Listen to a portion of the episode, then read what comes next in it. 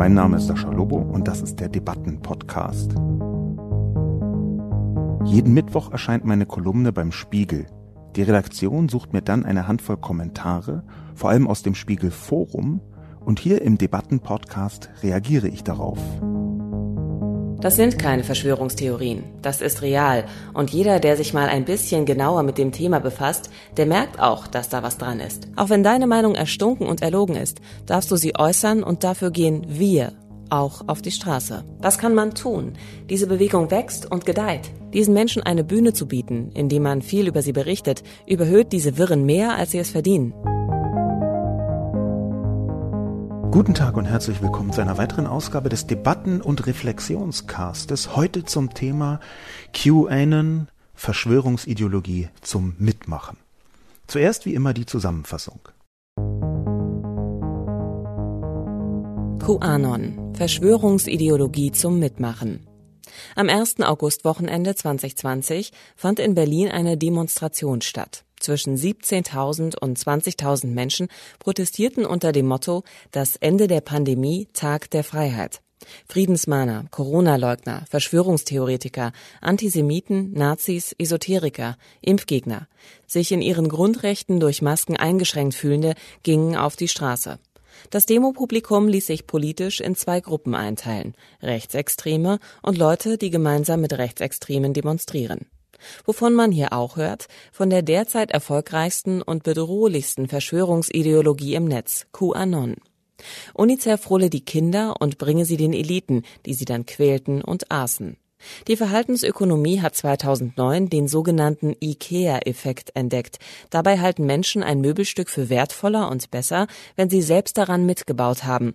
Ähnlich könnte es sich auch mit dem Erfolg von QAnon verhalten, denn die wichtigste Zutat bei QAnon ist die eigene Mitarbeit an der Verschwörungsideologie. Stell dir diese Fragen und schau selber im Internet nach. Diese eigene Rechercheleistung, oft nicht mehr als ein paar Google-Suchen oder YouTube-Stöbereien, ist das Erfolgsgeheimnis von QAnon. Im zweiten Schritt können alle an der großen QAnon-Ideologie mitstricken. Viele bekannte Seiten der Bewegung bezeichnen ihre Tätigkeit als Forschung. Dort werden immer wieder Fragen gestellt und von den Nutzern selbst beantwortet. Die Anhänger sind überzeugt, sich das Verschwörungswissen selbst zu erarbeiten. Das macht QAnon so wertvoll für sie. Deshalb grenzen sie sich so heftig von vorgefertigten Meinungen, dem Mainstream und schnöde konsumierten klassischen Medien ab. Sascha Lobo zeichnet QAnon als eine neue Form der Verschwörungserzählung, ein digitaler kollektiver Mitmachmythos. Der Spott über die Abstrusität von QAnon und die vermeintliche Beschränktheit seiner Anhänger fällt allzu leicht, aber ist aus mindestens drei Gründen falsch. Erstens sind esoterische Alltagsüberzeugungen wie Homöopathie, Anthroposophie oder Astrologie zwar verbreitet und daher für unsere Augen eher gewohnt, aber beim Maßstab der Irrationalität ist große Ähnlichkeit erkennbar, wenn auch meist die offene Menschenfeindlichkeit von QAnon fehlt. Zweitens ist die QAnon-Verschwörungsideologie lebensgefährlich, insbesondere für Rassismus und Antisemitismus Betroffene. Drittens wir erleben mit QAnon potenziell die Entstehung der Protokolle der Weisen von Zion des vernetzten 21. Jahrhunderts. Diese gefälschten, fiktionalen, zutiefst antisemitischen Texte wurden 1903 zum ersten Mal veröffentlicht und gelten als eine Art Bibel des Antisemitismus. Die sogenannten Protokolle waren nachweislich eine ideologische Grundlage des Judenhasses der NSDAP. Deshalb ist so überaus gefährlich, dass Donald Trump regelmäßig QAnon-Inhalte verbreitet. Und jetzt erstmal eine besondere Einlassung. Es ist nämlich eine Art Premiere für mich mit dieser Kolumne. Die Premiere bezieht sich darauf, dass ich in Zukunft einigermaßen regelmäßig, je nachdem, wie gut ich das schaffe und wie viel Bock ich darauf habe, kurze Videos machen werde zu dem gleichen Thema, wie die Kolumne auch geschrieben ist. Ich habe das zu dieser Kolumne so als Testflight auch schon getan. Und zwar auf Instagram und auf Facebook. Genauer gesagt eigentlich nur auf Instagram, IGTV, Instagram TV.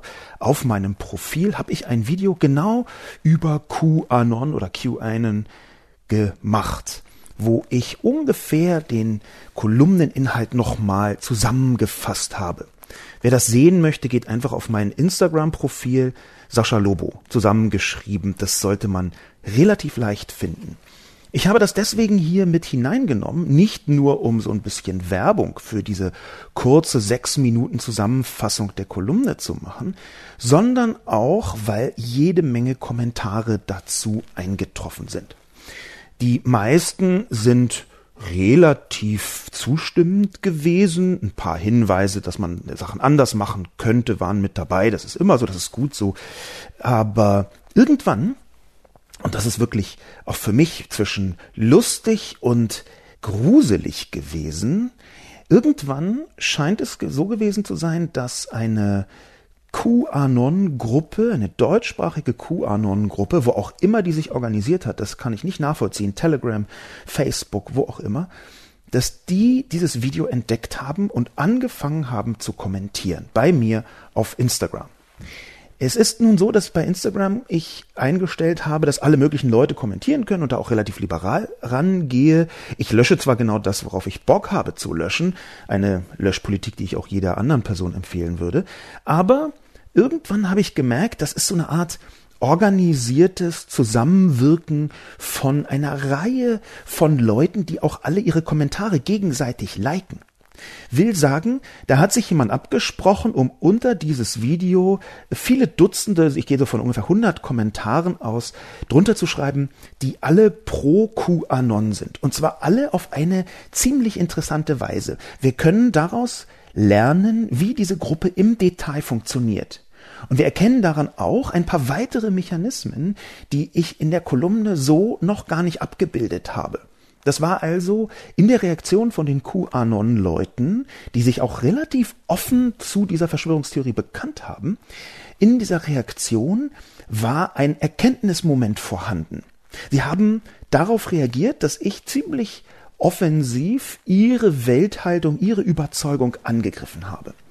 Ich habe mir deswegen zu meinem Instagram-Video die interessantesten oder sagen wir mal die typischsten Kommentare rausgesucht und möchte sie genauso besprechen als seines Kolumnenkommentare. Der erste stammt von Hibber SH. Wie erklärst du dann den Jeffrey Epstein-Skandal und seine Verbindungen zu zahlreichen Politikern, Celebrities und sogar das britische Königshaus? Oder ist es auch nur ein Mythos? Dieser erste Kommentar ist deswegen sehr typisch und gleichzeitig sehr interessant, weil er mit einem ganz bekannten Muster der Verschwörungstheorie arbeitet, nämlich ein Bruchstück, das tatsächlich nachvollziehbar wahr ist, einzubauen in eine größere Theorie und dann dieses Bruchstück zu benutzen als Beweis dafür, dass alles andere auch wahr ist. Es geht ja gar nicht darum, dass Jeffrey Epstein tatsächlich pädophil war beziehungsweise einen Kinderprostitutionsring offenbar unterhalten hat. Er wurde deshalb verhaftet und es ist ziemlich eindeutig, dass wenn man die Aussagen der Opfer sich anschaut, dass Jeffrey Epstein in großem Maßstab mit vielen, gar nicht so wenigen, sondern tatsächlich vielen Menschen Kontakt gehabt hat, von denen einige ernsthaft Kinderprostitution mitgemacht haben. Jeffrey Epstein hat sich offenbar umgebracht in seiner Zelle. Das ist nicht der Teil, der hier interessiert. Was hier interessiert, was Hibber-SH sagt, ist, es gibt ganz eindeutig Kinderprostitution. Das bestreitet überhaupt niemand. Und es gibt es auch in vergleichsweise hochrangigen Zirkeln. Prince Andrew zum Beispiel wird immer wieder erwähnt, auch von diesen QAnon-Leuten. Und tatsächlich gibt es eine Verbindung zwischen Jeffrey Epstein und Prince Andrew. Es gibt mehrere Fotos, wo Prince Andrew mit wirklich sehr, sehr jungen Mädchen ähm, zu sehen ist. Und die legen nahe, dass Jeffrey Epstein den Prince Andrew offenbar zu seinem engeren Bekanntenkreis zählen konnte, was da im Detail passiert ist, da möchte ich mich schon aus juristischen, aber auch aus vielen anderen Gründen gar nicht zu äußern. Denn das britische Königshaus, so wie Hibber SH es hier sagt, hat selbst schon angefangen, Prince Andrew so ein bisschen aus der Öffentlichkeit rauszudrängen, Warum sie das im Detail getan haben, ist eine zweite Sache. Aber das, was interessant ist, ist hier bei Hibber SH, es gibt tatsächlich Jeffrey Epstein, der als Milliardär einen Kinderprostitutionsring unterhalten haben soll. Das ist vergleichsweise wahrscheinlich. Und es gibt tatsächlich eine Reihe von ziemlich bekannten Menschen in den Vereinigten Staaten, die Kinder vergewaltigt haben. Und zwar innerhalb dieses Jeffrey Epstein-Skandales. Da kommt immer wieder ans Tageslicht, dass diese oder jene Person mit dazugehört hat. Und diese oder jene Person, und zwar auch gar nicht so wenige Leute, tatsächlich Jeffrey Epstein geschützt haben. Anwälte, teilweise Staatsbedienstete, die oft ganz offensichtlich ihm geholfen haben, seine unfassbaren Verbrechen, wir reden hier von organisierter Kinderprostitution beziehungsweise von der Prostitution minderjähriger junger Frauen, vor allem junger Mädchen, junger Menschen. Wir reden hier davon, dass dieser Mann, weil er so viel Geld hatte, weil er so viel Macht hatte, offenbar gedeckt worden ist von einer ganzen Reihe von Leuten. Das ist einigermaßen unstrittig. Das ist sogar Teil von einer recht offenen Verhandlung, zum Beispiel gegen eine seiner Handlangerinnen. Aber die Frage ist doch, wie kann man, und das ist genau der Inhalt von Hibber SH, glauben, dass weil da es etwas gibt, was gerade aufgedeckt wird, das automatisch bedeutet, dass ungefähr sämtliche Medien noch dazu Teil einer Verschwörung sind weltweit. Wir haben hier ein Detail und so grausam und so groß dieses Detail auch sein mag, der Jeffrey Epstein-Skandal, so wenig sagt er darüber aus, ob, sagen wir mal, halb Hollywood da mitgemacht hat, ob die gesamte politische Kaste, so wie QAnon es behauptet, die gesamte Elite da mitgemacht hat. Das ist ein Übertrag in der Erzählung, der fatal ist.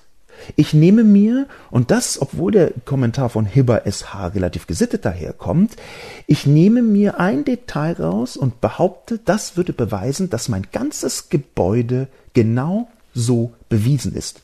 Ein kleines bewiesenes Detail, ein Pars pro Toto, ein Teil für das Ganze, zeigt, meine gesamte Theorie ist richtig. Diese Mechanik von Leuten aus der Verschwörungstheorie gehört mit zu den wichtigsten Bausteinen, warum Menschen sich überzeugen lassen.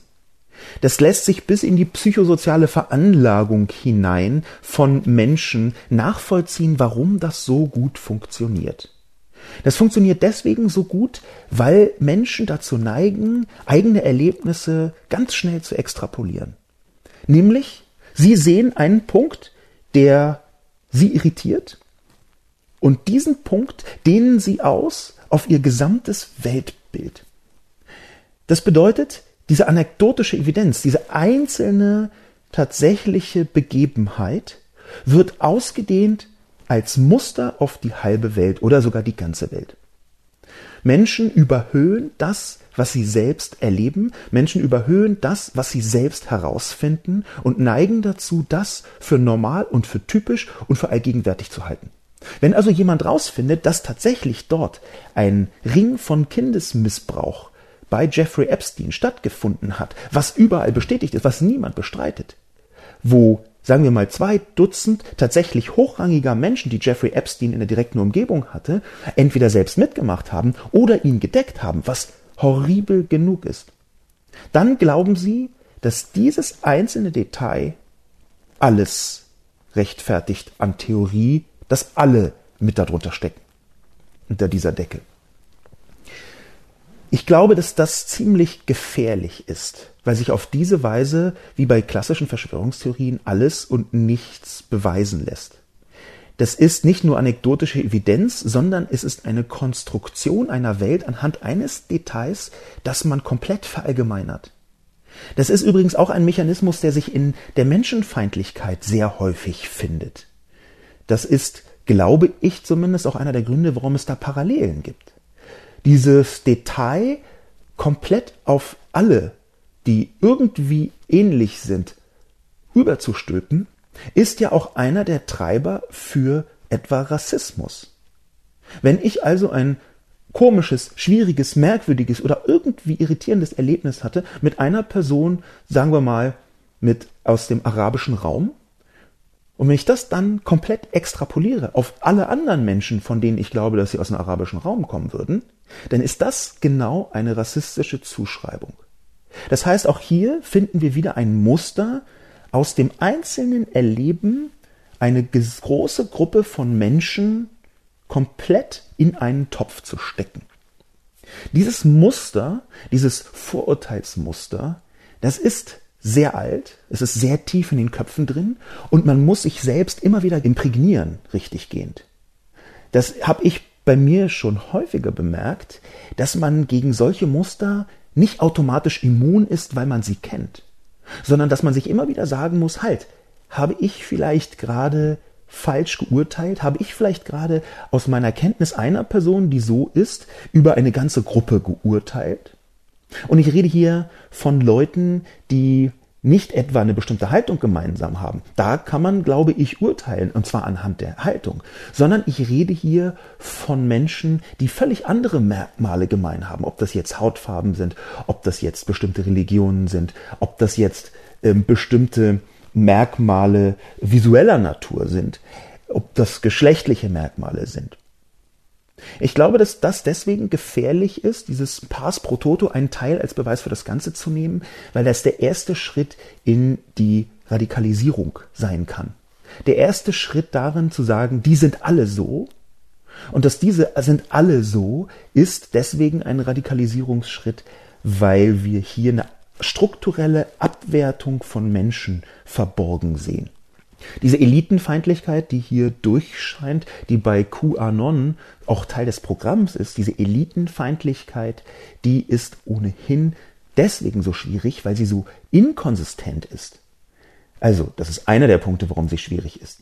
QAnon verehrt ja geradezu Donald Trump und überhöht ihn zum Kämpfer gegen die bösen Eliten. Dabei ist Donald Trump als Milliardär und als hochproblematische narzisstische Persönlichkeit, als US-Präsident quasi die Personifizierung einer boshaften Elite.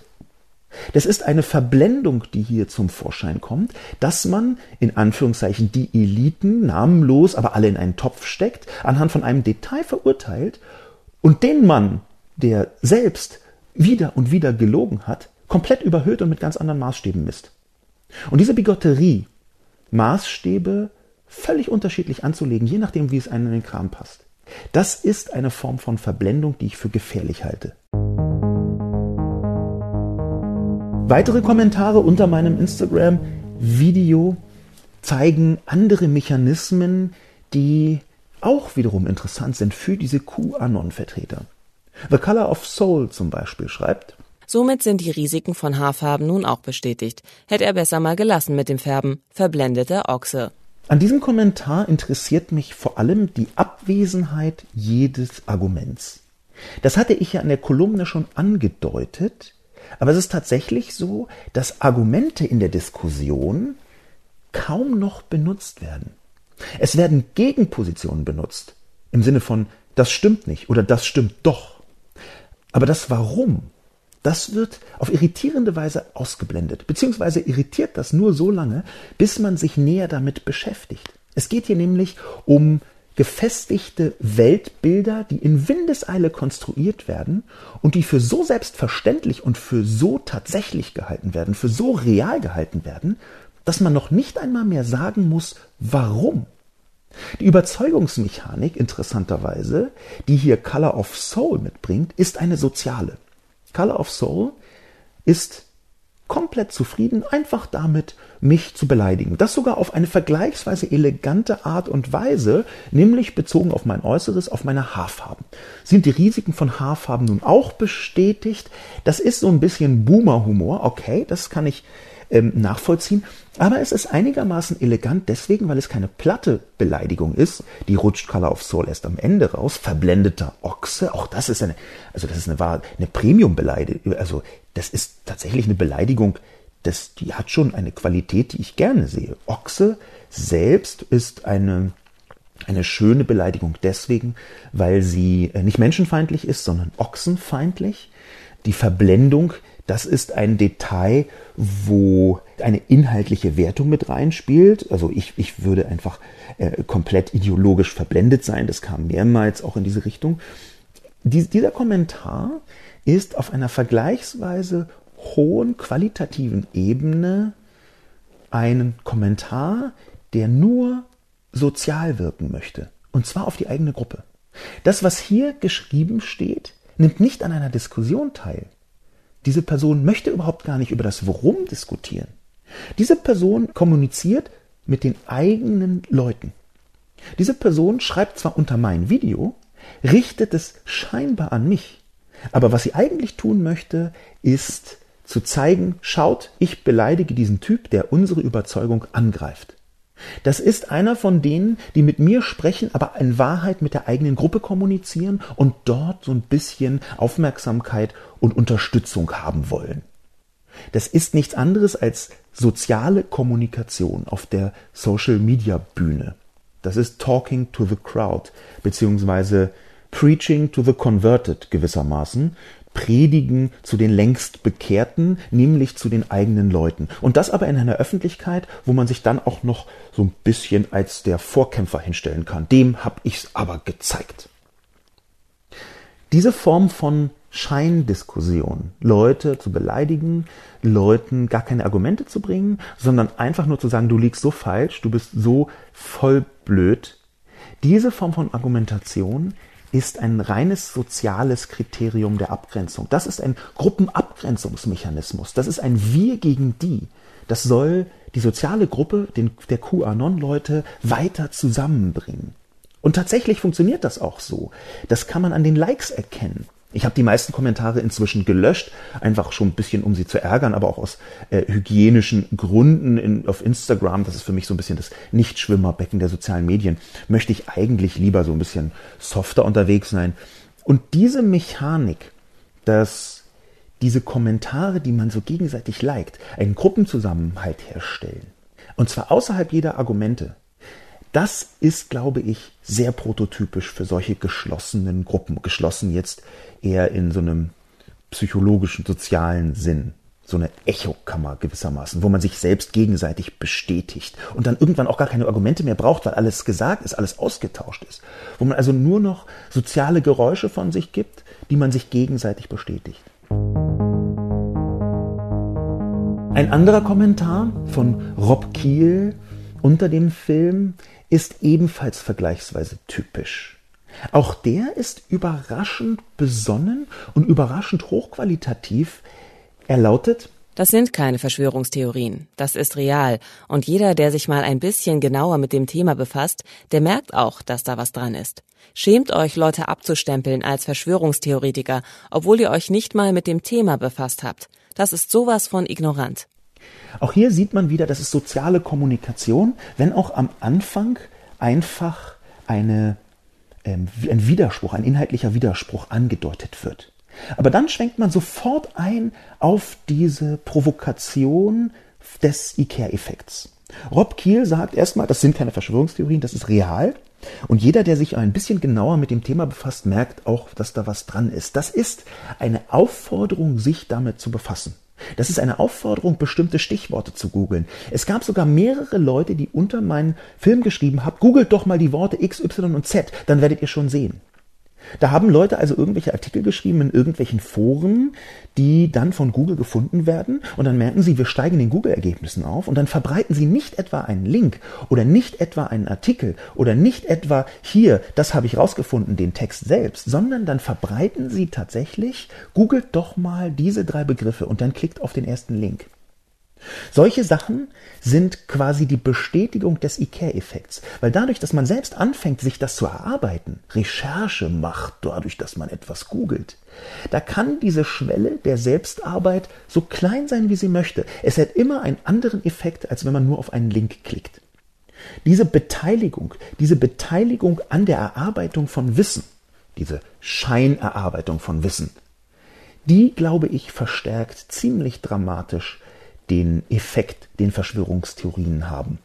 Rob Kiel geht dann weiter auf ebenfalls typisches Muster, schämt euch Leute abzustempeln auf Verschwörungstheoretiker, obwohl ihr euch nicht mal mit dem Thema befasst habt. Was passiert hier? Rob Kiel unterstellt, dass ich mich nicht mit dem Thema befasst habe, was ich natürlich ausgiebig getan habe. Ich habe in meiner Kolumne drei, vier Links gesetzt, die weiterführend benutzt werden könnten, darunter einen Long Read, also einen ziemlich langen Text in Atlantic äh, Magazine, den ich empfehlen kann der hm, sich ausgiebig damit beschäftigt, warum QAnon vergleichsweise relevant ist unter den Verschwörungstheorien, dass ich habe mich also mit diesem Thema intensiv befasst würde ich sagen. Unter anderem, weil es ein Webphänomen ist. Ich habe mich mit diesem Thema auch schon im letzten Jahr befasst. Es ist in diese Kolumne also eine größere Zahl von verschiedenen Erkenntnissen, die ich teilweise aus anderen Quellen zusammengeglaubt habe, teilweise mir selbst erarbeitet habe, eingeflossen. Und ich denke, wenn man die Kolumne liest, dann merkt man das auch. Und ich denke, wenn man den Film sieht, dann merkt man das auch. Warum also sagt Rob Kiel, ich hätte mich nicht mit dem Thema befasst? Das hängt damit zusammen, dass Rob Kiel einem Missverständnis aufsitzt, was die meisten von uns haben, mir inklusive, was aber in der Verschwörungstheorie besonders ungünstig wirkt. Es ist die Überzeugung, dass man, wenn man alle Fakten kennt oder alle vermeintlichen Fakten kennt, eigentlich nur eine Meinung haben kann. Es ist die Überzeugung, dass es nur eine einzige Sichtweise auf bestimmte Dinge gibt, und diejenigen, die die nicht haben, haben einfach noch nicht alle Informationen. Das ist eine sehr verbreitete und auch schädliche Haltung, die relativ natürlich ist. Die ist so eine Bauchgefühlshaltung. Wenn ihr wüsstet, was ich weiß, dann hättet ihr auch meine Meinung. Das ist eine, ich würde sagen, voraufgeklärte Haltung. Die Aufklärung selbst also das, was vor ein paar hundert Jahren Europa dramatisch vorangebracht hat, gesellschaftlich, wirtschaftlich, hm, politisch ja ohnehin, die Aufklärung also kulturell und so weiter und so fort, die Aufklärung also hatte, wenn man das gesellschaftlich betrachtet, als großen Fortschritt die Abstraktion vom Selbst. Die Abstraktion vom Selbst insofern, dass man gelernt hat mit der Aufklärung, dass die eigene Position nicht das Maß aller Dinge ist. Dass die eigene Position eine subjektive ist, die nicht allen anderen übergestülpt werden kann. Das, was Rob Kiel hier macht, ist also eine Art voraufklärerische Position. Und ich glaube nicht, dass Rob Kiel das so richtig checkt. Die voraufklärerische Position besteht daraus, dass Rob Kiel denkt, die eigene Haltung ist das Einzige, was tatsächlich wahr und real ist, und alle, die eine andere haben, schlafen noch. Ein häufiges Thema bei Verschwörungstheoretikern. Ich bin aufgewacht, die anderen schlafen. Das ist auch in dem von mir verlinkten Spiegel-TV-Beitrag ziemlich deutlich zu erkennen. Das sagen mehrere von diesen Leuten, die dort interviewt werden. Das ist eine Chiffre, dieses Schlafen dafür, dass wenn ihr erst alles wisst, liebe Leute, dann könnt ihr eigentlich nur unsere Meinung haben. Das ist oh, ganz knapp vor dem Aberglauben abgebogen. Das ist auch eine Welthaltung, die ebenfalls hochproblematisch ist, weil sie viel mit Erweckungserlebnis zu tun hat, weil sie viel mit mh, hm, die Schlafenden muss man wecken, mit so einer Bekehrungsfantasie zu tun hat. Und die Bekehrungsfantasie und auch die Bekehrungsideologie, die ist immer nur einen halben Schritt entfernt von der Abwertung von allen anderen, die eben noch nicht bekehrt sind. Und mit der Abwertung geht man in hochproblematische Bereiche hinein. Ich möchte hier gar nicht ins Detail gehen. Ich denke, jeder weiß, was Bekehrung für Monstrositäten mit sich bringen kann. Die Frage, die sich hier stellt, ist, warum argumentiert also eine Person wie Rob Kiel auf diese Weise?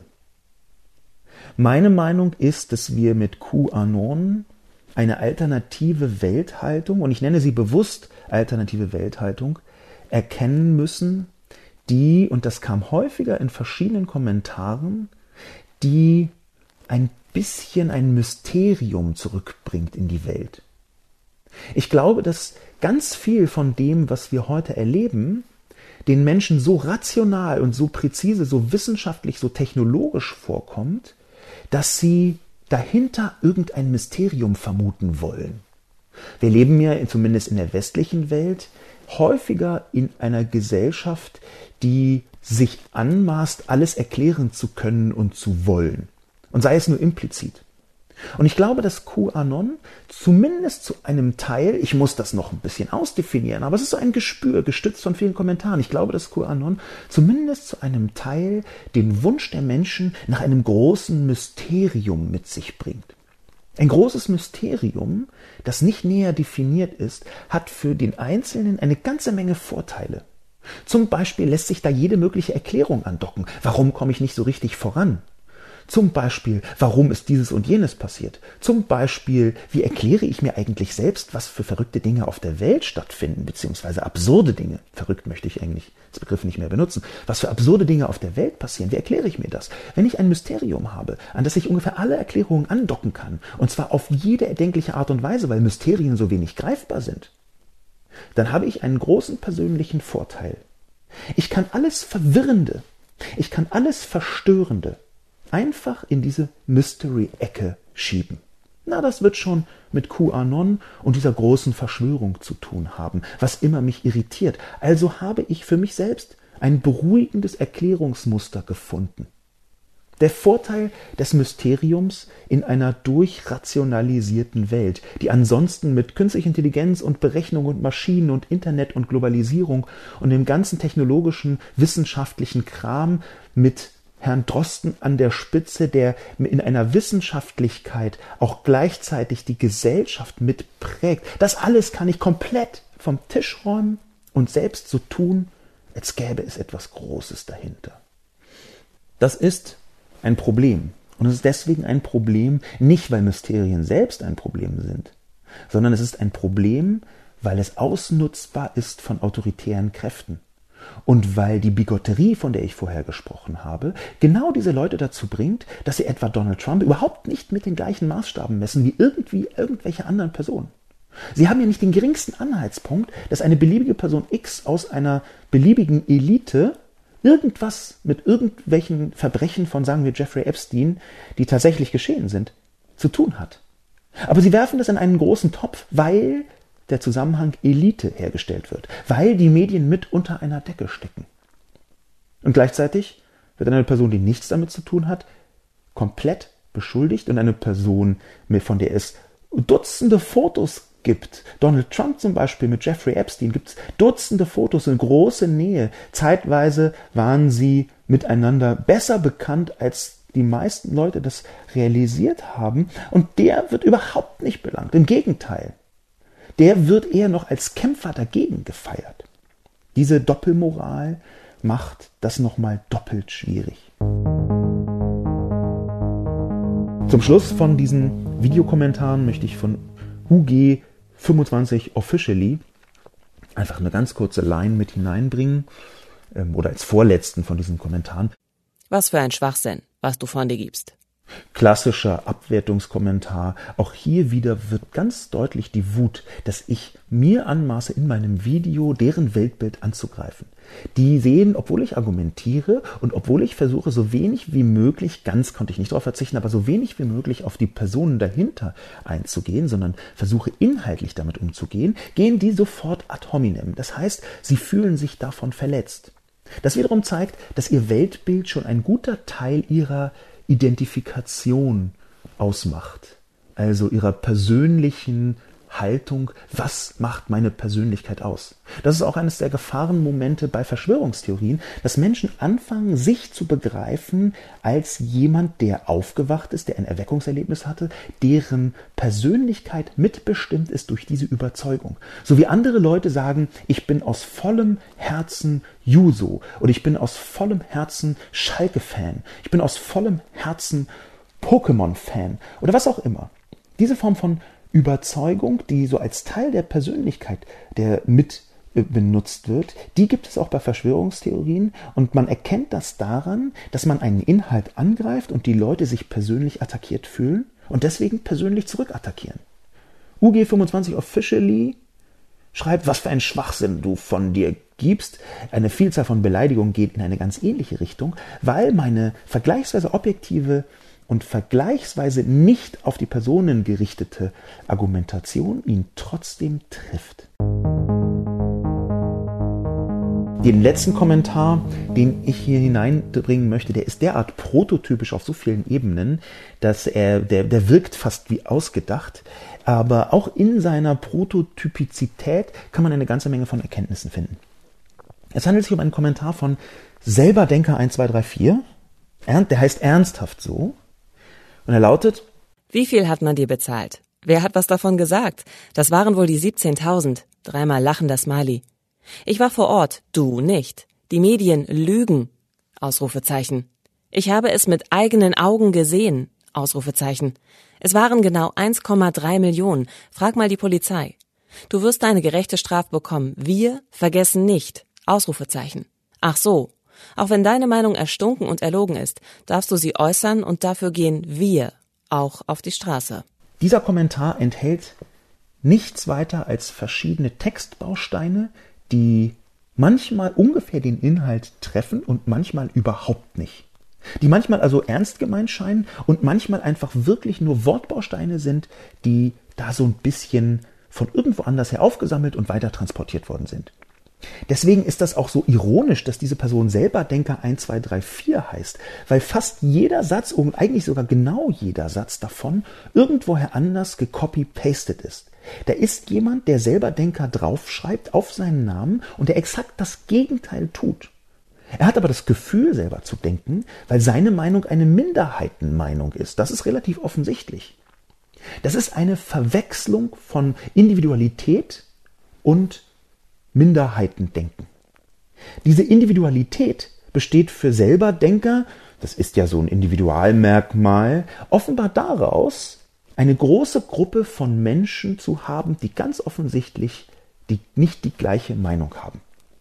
Es ist so ein bisschen wie jemand, der seine Individualität dadurch ausdrücken möchte, dass er auf der Autobahn Geisterfahrer wird. Dass er sagt, ich fahre hier in die richtige Richtung, ihr alle fahrt in die falsche Richtung. Dieses Gefühl des Widerstands ist eins, was ganz viele Menschen auf eine merkwürdige Weise anmacht und offenbar selber Denker auch. Im weiteren Verlauf von diesem Kommentar sehen wir eine Vielzahl von kleinen Argumentchen und Textbausteinen, die wiederum typisch sind. Das erste ist, wie viel hat man dir bezahlt? Fragezeichen. Warum ist das typisch? Das hängt damit zusammen, dass es einen bestimmten Effekt gibt, einen Cognitive Bias, also eine kognitive Verzerrung, die Leute dazu bringt zu glauben, dass wann immer jemand eine andere Meinung hat, kann das nur extrinsisch motiviert sein. Diese kognitive Verzerrung besagt, dass Leute von sich selbst sehr oft davon ausgehen, ich habe meine Meinung aus einer intrinsischen Motivation aus mir herausgebildet und Leute, die eine andere Meinung haben, die sind von außen beeinflusst. Da spielt auch das Selbstbild mit einer Rolle, wo Leute besagen, nein, also ich bin ganz schwer zu beeinflussen. Auch das ist eine kognitive Verzerrung recht bekannt, die besagt, also ich selber bin von Medien kaum zu überzeugen, aber andere Leute, die lassen sich ganz leicht verführen. Das steht dahinter. Wie viel hat man dir bezahlt? Sagt, ich kann meine Meinung nur deshalb haben, weil ich gekauft bin. Das ist eine extrinsische Motivation, die mit Geld erreicht worden sind. Sonst müsste ich die Meinung von selber Denker 1, 2, 3, 4 haben. Das ist eine merkwürdige Form von Erklärung, aber sie hängt damit zusammen, wieder mit diesem voraufklärerischen Weltbild. Eigentlich kann man nur eine Meinung haben, wenn man alle Informationen hat. Und die, die die nicht haben, haben entweder nicht alle Informationen oder sind gekauft. Auch das ist eine relativ klassische Art bei Verschwörungstheorien. Die nächste Argumentation ist, ich war vor Ort und du nicht. Die Medien lügen, ich habe es mit eigenen Augen gesehen, es waren genau 1,3 Millionen, frag mal die Polizei. Ich glaube nicht, dass irgendjemand beliebiges, der nicht eine High-End-Expertise hat, in einer beliebigen Menschengruppe sagen kann, es sind genau 1,3 Millionen Menschen hier. Das Vorortsein mit eigenen Augen gesehen, diese Behauptung, ich habe es mit eigenen Augen gesehen, die ist eine, wir haben eine Vielzahl von Videoaufzeichnungen davon, die einfach beim besten Willen nicht mit der Wahrheit übereinstimmt. Es gibt dafür Instrumente, mit denen man rausfinden kann. Die Tagesschau hat mit dem Faktenfinder eine ausgiebige Indizienkette und Beweiskette aufgebaut dafür, warum es zwischen 17 und 20.000 Menschen gewesen sein könnten. Genau wie die Polizei das übrigens auch gesagt hat. Und diese Person behauptet, es sind 1,3 Millionen. Und sagt dann auch noch, frag mal die Polizei. Das ist nur eine Pose, ein Baustein. Das soll anderen Leuten signalisieren, ich habe die Polizei gefragt, es war, die sagt 1,3 Millionen, was gar nicht stimmt. Die Polizei hat sich mehrfach, zum Beispiel auf Twitter, aber auch in Presseaussendungen und auch in Befragungen von Journalistinnen und Journalisten geäußert, dass es niemals 1,3 Millionen Menschen waren, sondern 17 bis 20.000. Es gibt hierzu unterschiedliche Schätzungen, denn natürlich können es nur Schätzungen sein. Wir reden hier also von einer Argumentationspose. Fragt mal die Polizei, ist genau wieder die Andeutung eines Arguments, die Andeutung eines Beweises. Das, was ich in der Kolumne genau beschrieben habe, das Zitat, das wiedergegebene Zitat wird als Beweis gewertet. Irgendjemand anders behauptet irgendwas und das benutzt man dann als echten Beweis. Fragt mal die Polizei, ja, das kann man tun und die sagen 17.000. Aber das tut ja niemand. Jedenfalls nicht die, an die dieser Kommentar gerichtet ist. Und dann kommt eine interessante, vielleicht die interessanteste Passage, die eine nicht nur Bigotterie offenbart, sondern auch die Gefährlichkeit dieser Menschen aufschimmern lässt. In dem Kommentar von Selberdenker 1234. Diese Passage lautet so. Du wirst deine gerechte Strafe bekommen. Wir vergessen nicht, in Großbuchstaben, ach so, auch wenn deine Meinung erstunken und erlogen ist, darfst du sie äußern und dafür gehen wir auch auf die Straße. Das ist eine Drohung. Es ist eine sehr eindeutige Drohung, du wirst eine gerechte Strafe bekommen, wir vergessen nicht. Was steht dahinter? Zum einen die Überzeugung, dass irgendwann sie an der Macht sind, die jetzt noch einzigen Aufgewachten irgendwann alle überzeugt haben werden und dann sind alle da und dann werden die bösen Eliten und die gekauften Medienknechte ihre gerechte Strafe bekommen. Das ist eine Bestrafungsfantasie und eine Umsturzfantasie, die dahinter steckt. Und gleichzeitig ist es eine Drohung, wir vergessen nicht. Wir vergessen nicht, du kommst auf eine große Liste und wirst am Ende deine Strafe bekommen. Und sie wird gerecht sein. Die gerechte Strafe ist natürlich auch die Formulierung, ich bin die Gerechtigkeit, meine Haltung ist die richtige, alle anderen Haltungen stehen eigentlich unter Strafe. Und das ist deswegen so interessant, weil direkt danach praktisch das Gegenteil gesagt wird. Selberdenker sagt nämlich, auch wenn deine Meinung erstunken und erlogen ist, darfst du sie äußern und dafür gehen wir auf die Straße. Das ist also eine Pose der Meinungsfreiheit. Ich habe aber ja bis zu diesem Punkt gar nichts anderes gemacht, als meine Meinung zu äußern. Das heißt, im Klartext sagt selber Denker zuerst, du wirst für deine Meinung bestraft und dann, wir gehen dafür auf die Straße, dass du sie äußern darfst. Selbst wenn sie erstunken und erlogen ist. Diese komplette, also man kann es gar nicht anders betrachten als als kognitive Fehlleistung, dieser komplette Widerspruch, dieser unfassbare Kontrast, auch der ist typisch für Verschwörungstheorien und für Leute, die verschwörungstheoretisch argumentieren. Das, was sie hier sagen, und ich typisiere das jetzt quasi als einen Kommentar, der viel, weil mir das häufig begegnet ist, viel über die Haltung dieser Menschen sagt bei QAnon. Das, was sie hier sagen, ist ganz häufig nur eine Pose. Das finden wir übrigens bei Rechten und Rechtsextremen sehr häufig, die ja eine Überschneidung haben mit QAnon. Äh, das finden wir sehr häufig, dass sie sagen, ich bin komplett für Meinungsfreiheit, dann aber im Detail alle möglichen Meinungen sofort unterdrücken wollen. Das ist nur eine Pose. Und das ist deswegen so gefährlich, weil dahinter eine bestimmte Form von Bigotterie steht. Nämlich, es gibt keine Generalisierung der Meinungsfreiheit, sondern nur bis zu dem Punkt, wo wir definieren, was Meinung ist und was nicht mehr Meinung ist. Und das dehnt sich auf auf alle anderen Welthaltungen. Nein, wir sind komplett für ganz freies äh, Umherschweifen auf der ganzen Welt. Jeder soll überall hinfahren kommen können, Komma, vorausgesetzt, es handelt sich um weiße Europäer. Diese Haltung eben nicht Menschen als gleichwertig zu bezeichnen, nicht Haltungen als gleichwertig zu bezeichnen, die innerhalb einer bestimmten liberalen demokratischen äh, Verfasstheit sind. Das ist typisch für autoritäre Charakter. Das ist typisch für Rechte, das ist typisch in einiger Abdosierung auch für bestimmte Formen der Linksradikalität, für die Querfront ohnehin, also diese Verbindungen zwischen bestimmten linken und rechten und extrem rechten Positionen.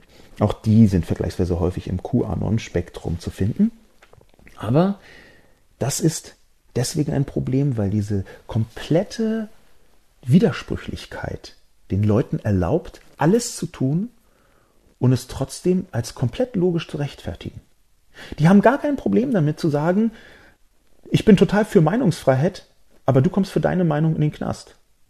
Genau das, diese Mechanik findet sich eins zu eins in diesem Kommentar von Selberdenker.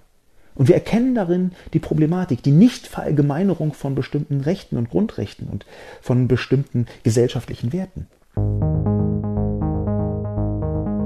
Das also die Kommentare zu dem Film. Wir springen jetzt in die Kommentare von dem Spiegel-Artikel, von meiner Kolumne im Spiegelforum. Ich bade immer mit dieser Ente, etwa schreibt Vielleicht sollten wir Normalos solch krude Denkweisen akzeptieren. Das sind tatsächlich ganz kleine Minderheiten. Diesen Menschen eine Bühne zu bieten, indem man viel über sie berichtet, überhöht diese Wirren mehr, als sie es verdienen. Das ist eine Position, die häufig zu hören ist, dass man diesen Leuten keine Bühne bietet. Was diesen Kommentar interessanter macht als sonst, ist, dass eigentlich einigermaßen widersprüchlich, auch hier widersprüchlich ist, was in drei Zeilen steht. Denn der Vorschlag, wir Normalos sollten solche kruden Denkweisen akzeptieren, geht in eine Richtung und die andere Richtung ist, diesen Menschen keine Bühne zu bieten.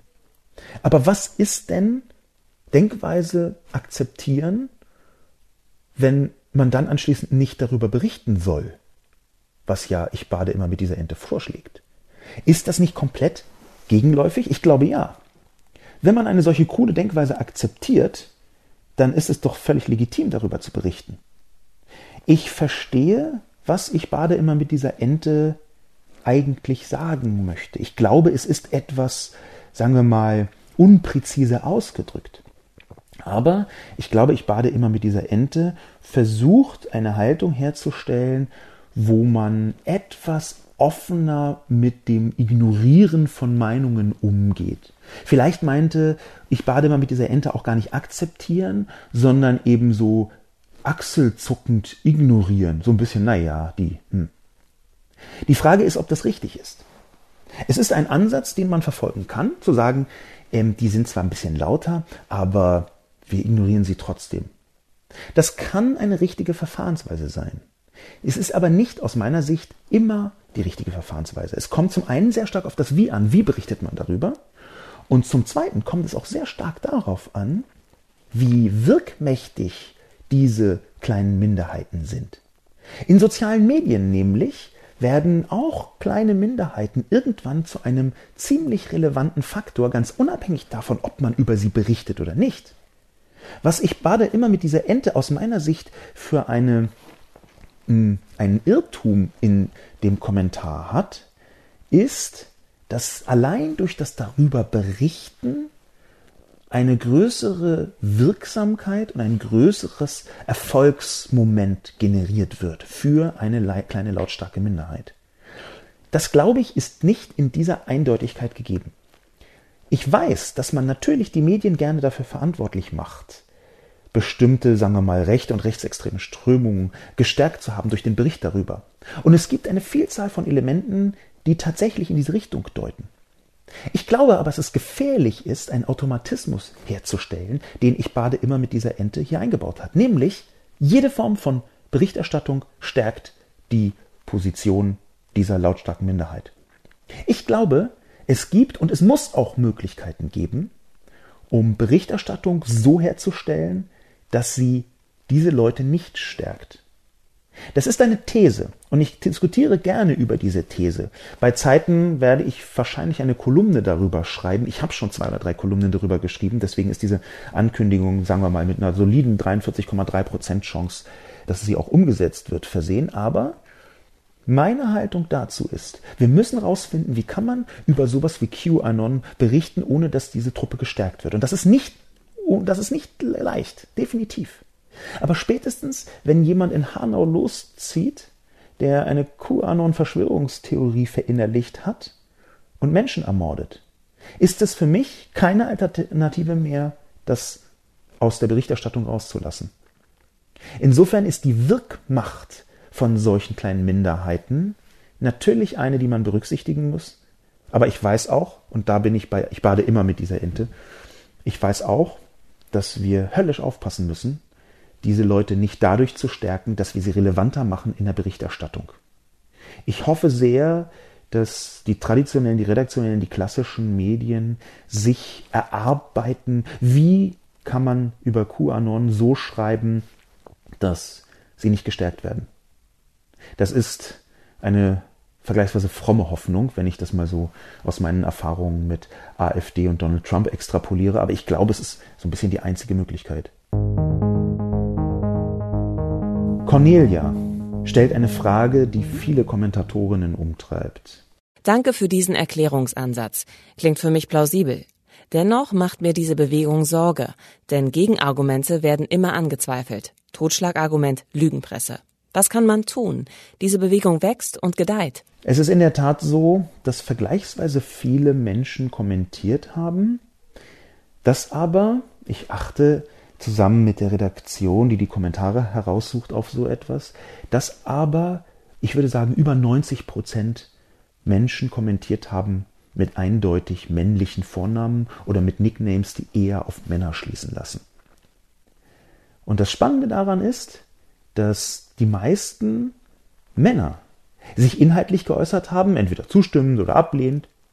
Die meisten weiblichen aber, die weiblichen Namen, weiblich gelesenen Namen, haben sich eher fragend geäußert, nämlich was kann man tun? Das ist eine interessante Beobachtung, dass ganz offensichtlich dieses Thema sehr unterschiedlich bei verschiedenen Geschlechtern ankommt. Es gibt auch ganz gute Hinweise darauf, dass Männer sehr viel Verschwörungstheorie affiner sind als Frauen. Nicht, dass Frauen da nicht mit dabei sind. Frauen haben dafür zum Beispiel in bestimmten Formen von Gesundheitsesoterik eine deutlichere Ausprägung. Impfgegnerinnen sind jetzt auch nicht äh, so selten, um es mal vorsichtig zu sagen. Homöopathie ist ebenfalls etwas, was deutlich eher weiblich ist, als dass es männlich ist. Aber äh, ab, abseits von diesem Geschlechter-Thema ähm, ist die Frage, die Cornelia stellt, eigentlich eine der sinnvollsten, die man sich überhaupt stellen kann. Nämlich, was kann man eigentlich tun?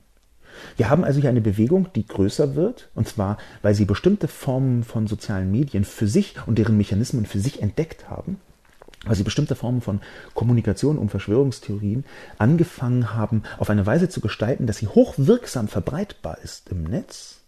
Dieses Mosaikprinzip, dieses Pars pro Toto-Prinzip zum Beispiel, einfach ein Detail zu sagen, was tatsächlich nachweisbar stimmt und das zu benutzen als Beweis für alles andere. Das also funktioniert und es ist gefährlich, das wissen wir inzwischen. Aber was machen wir jetzt? Was kann man tun? Was kann man dagegen tun? fragt Cornelia.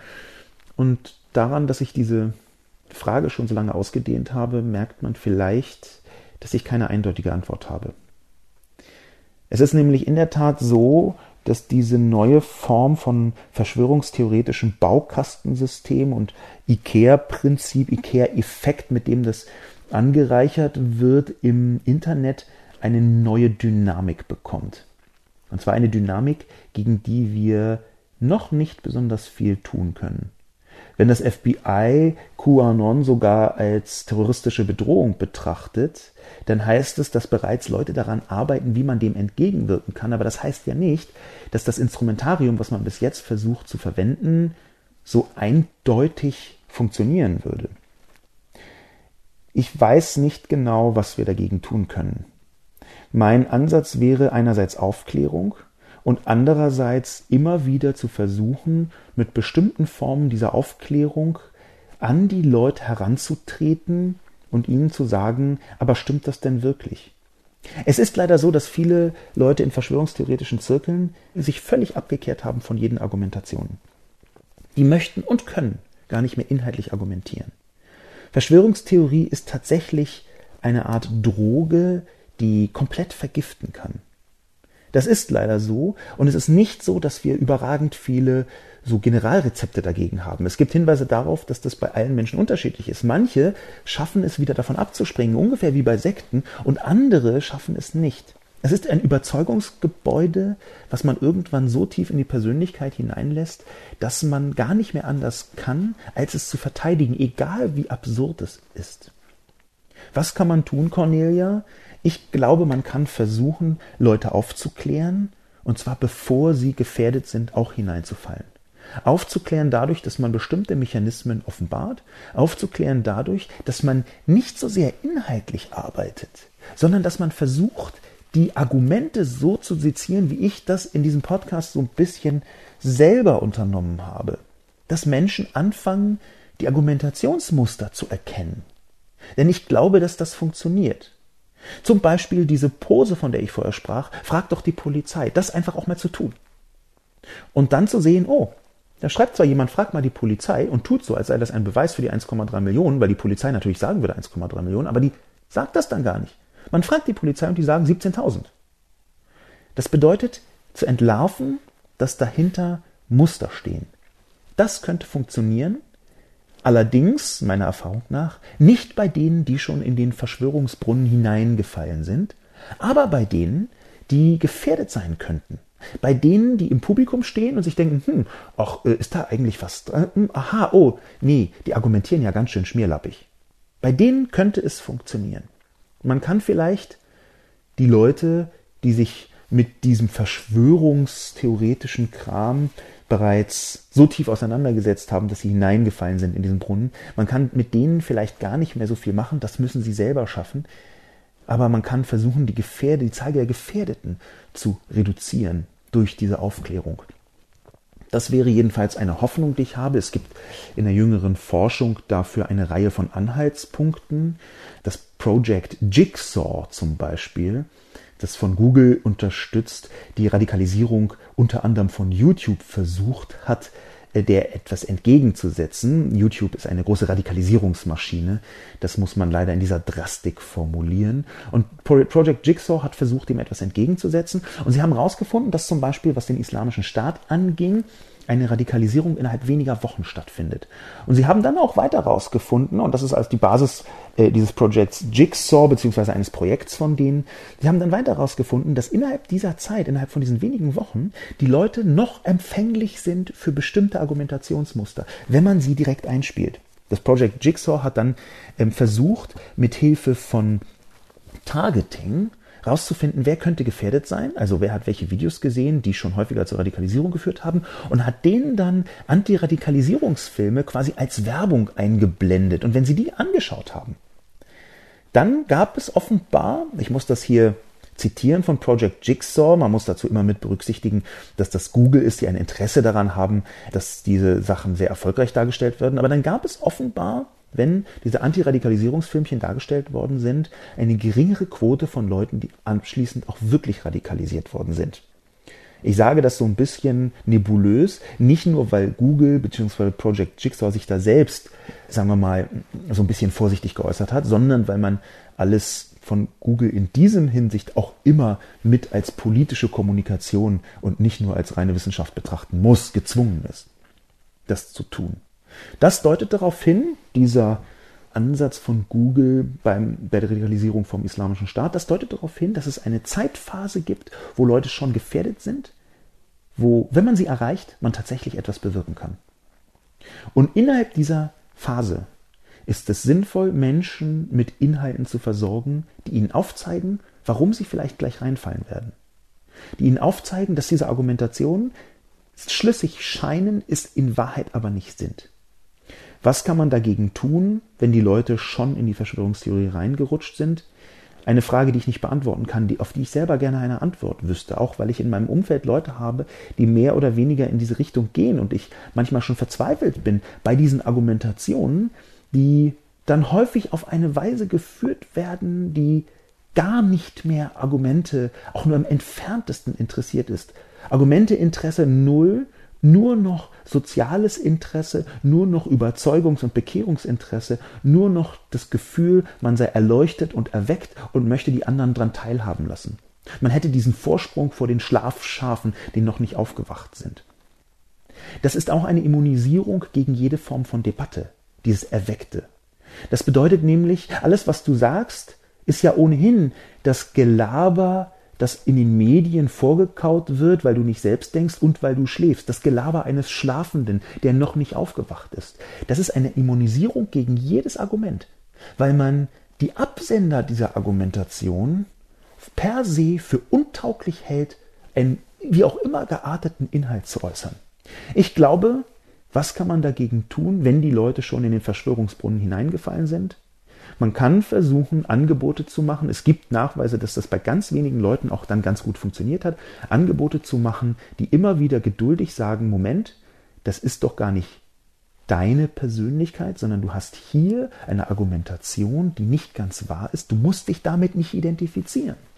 Du hast hier eine Argumentation, die vielleicht in dein Weltbild passt, aber die eine ganze Reihe von Fehlern enthält, und zwar messbaren Fehlern.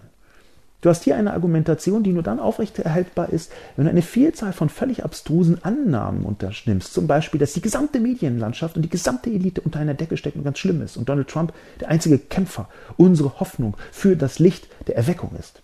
Das ist die Art und Weise, wie man versuchen kann, da Leute rauszuholen. Und es zeigt sich übrigens, dass gleichzeitig ein soziales Kriterium sehr, sehr wichtig dabei ist. Es gibt Forschungen dazu, dass Verschwörungstheoretiker eigentlich Leute sind, die eine gewisse Einsamkeit verspüren, die auf einer Sinnsuche unterwegs sind, die den Sinn des Lebens suchen und dabei sich etwas in die Irre führen lassen.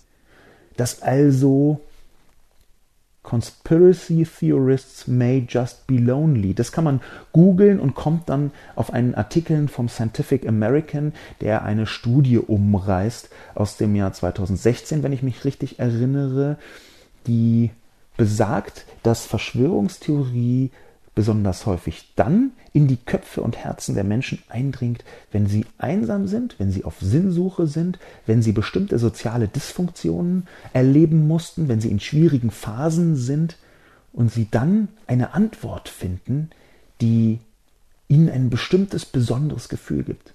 Nämlich das Gefühl, ganz besonders und auserwählt zu sein, das Gefühl aufgewacht zu sein, das Gefühl erweckt worden zu sein, das Gefühl zusammen mit einem kleinen Kollektiv von anderen gegen die Welt kämpfen zu können und sich dabei gut zu fühlen, weil man den anderen überlegen ist. Es ist eine Überlegenheitsgeste der Einsamen, was sehr häufig damit spielt. Ich glaube, was kann man dagegen tun, Cornelia, ist nicht nur eine sehr gute und kluge Frage, es ist auch die Frage, die wir uns gesellschaftlich vornehmen müssen für die nächsten Jahre für die nächsten Jahre. Und zwar deswegen, weil ich der Meinung bin, QAnon ist natürlich nicht das letzte Wort in dieser Hinsicht. Das, was dort geschehen wird, ist, dass sich andere Verschwörungsmechaniken die gleichen Mechanismen, die gleichen Erfolgsrezepte aneignen werden.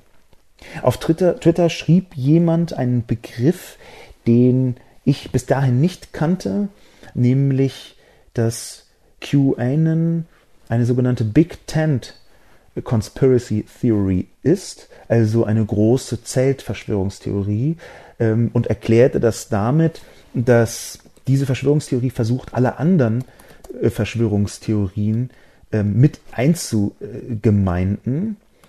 Und diese Big Tent Conspiracy Theory von QAnon ist vielleicht eine, die nur den ersten Ausläufer ausmacht von Generalverschwörungstheorien eines neuen Typus. Es ist nicht alles neu daran. Verschwörungstheorien sind ja alt wie die Menschheit, aber es sind einige Mechanismen, die ich versucht habe aufzuzeigen, so Social Media typisch und werden so gut abgebildet über soziale Medien, dass ich glaube, Cornelia, wir müssen uns darauf vorbereiten, dass noch mehr von der Sorte in naher Zukunft auf uns zukommen. Und wir müssen so dringend wie möglich gesellschaftlich erarbeiten, wie man dagegen vorgehen kann. Und zwar sowohl zur Verhinderung, dass zu viele Leute in diese Ecke hineinrutschen, als auch, wie gehen wir mit den Leuten um, die das bereits verinnerlicht haben.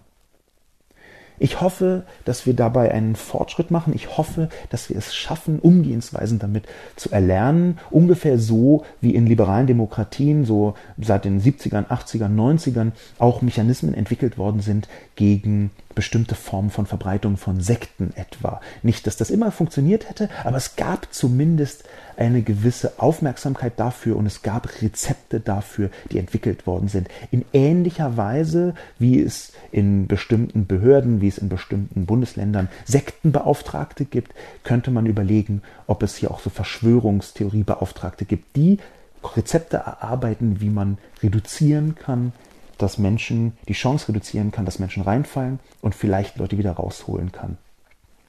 Diese Aufgabe steht vor uns. Mein Name ist Sascha Lobo. Ich bedanke mich fürs Zuhören und bis zum nächsten Mal.